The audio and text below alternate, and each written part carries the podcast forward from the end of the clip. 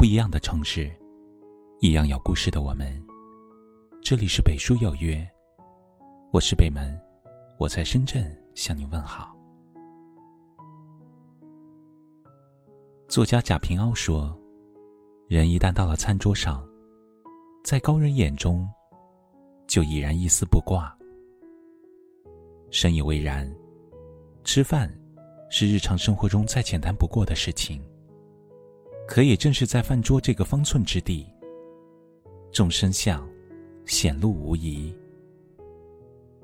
饭局之中，不同的人会有不同的吃相，而一个人的吃相里，往往藏着其做人的根本。吃相暴露人品。常说，习惯见修养，细节见人心。饭桌上的事情虽小，却能够从中窥见一个人最真实的一面。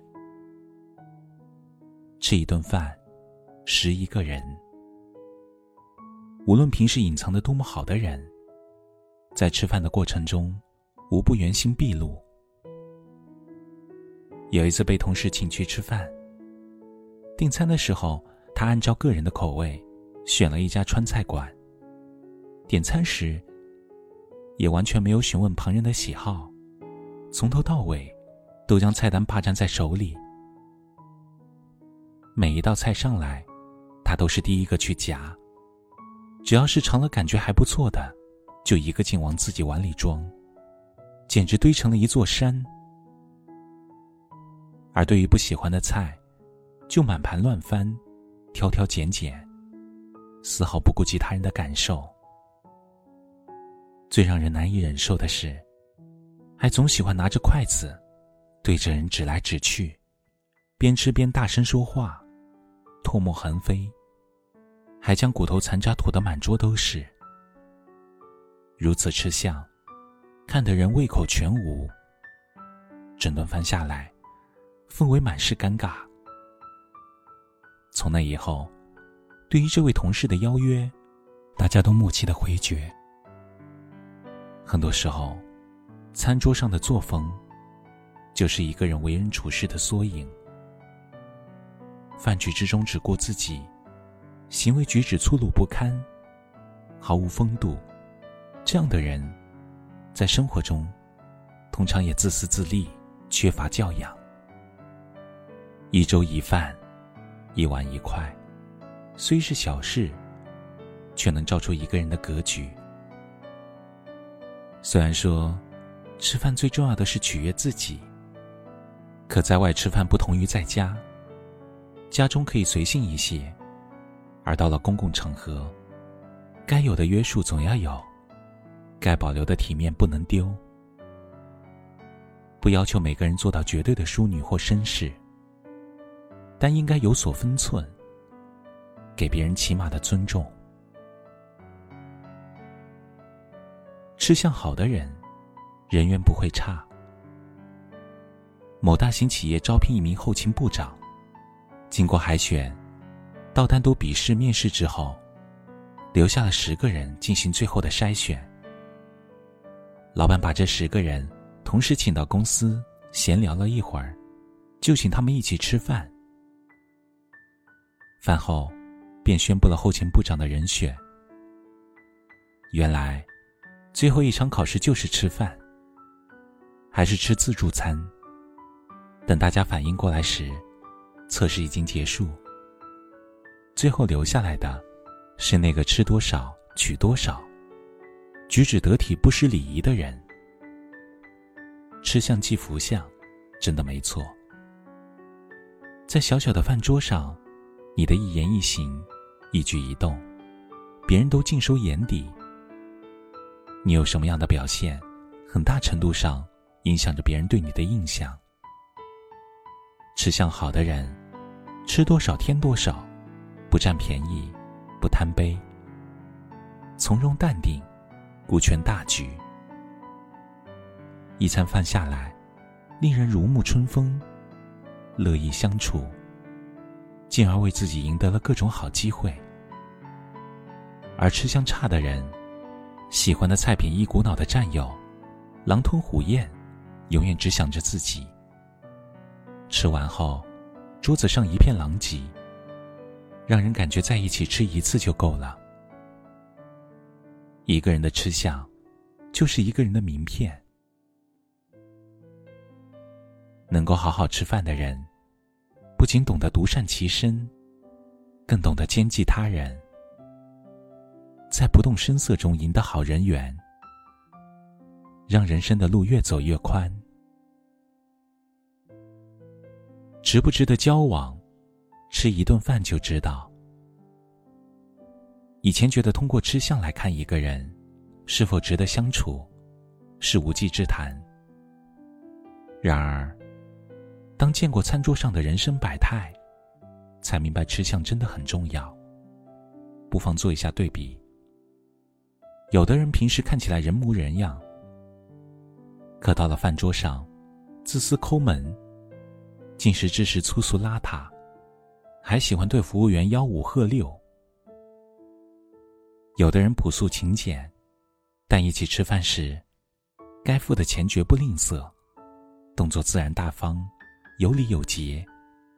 吃完后将餐盘归位，井井有条。如果要从中选一个交往，你会选哪一个？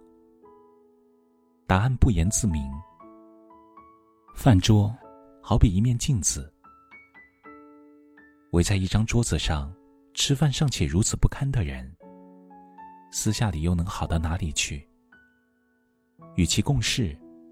多半只有苦涩和糟心，毫无周全与情谊可言。一餐一饭，一蔬一菜，是再小不过的细节，却能揭露出一个人的内心世界，以及对生活的态度。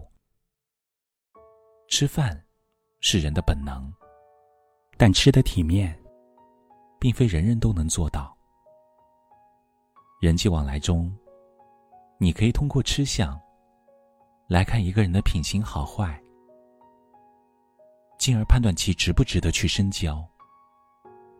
同时，学会让自己养成好的吃相，在今后的路上受人尊重，受好运眷顾。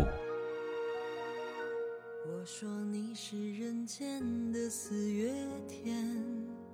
小巷点亮了四面风，轻灵在春的光艳中，交舞着边。你是四月早天里的云烟，黄昏吹着风的软，星子在无意中闪。细雨点洒在花前，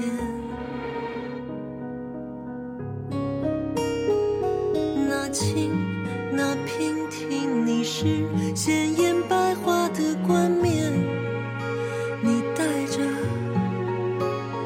你是天真是庄严，你是夜夜的月圆，雪花后。那片鹅黄，你像新鲜出发。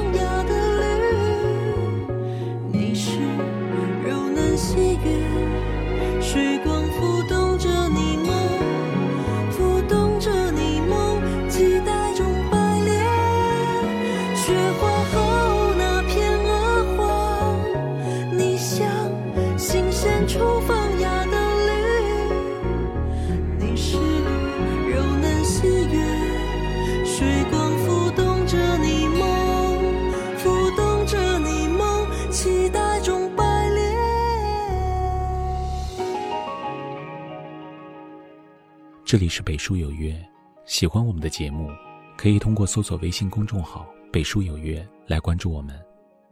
感谢您的收听，明晚九点，我们不见不散。晚安。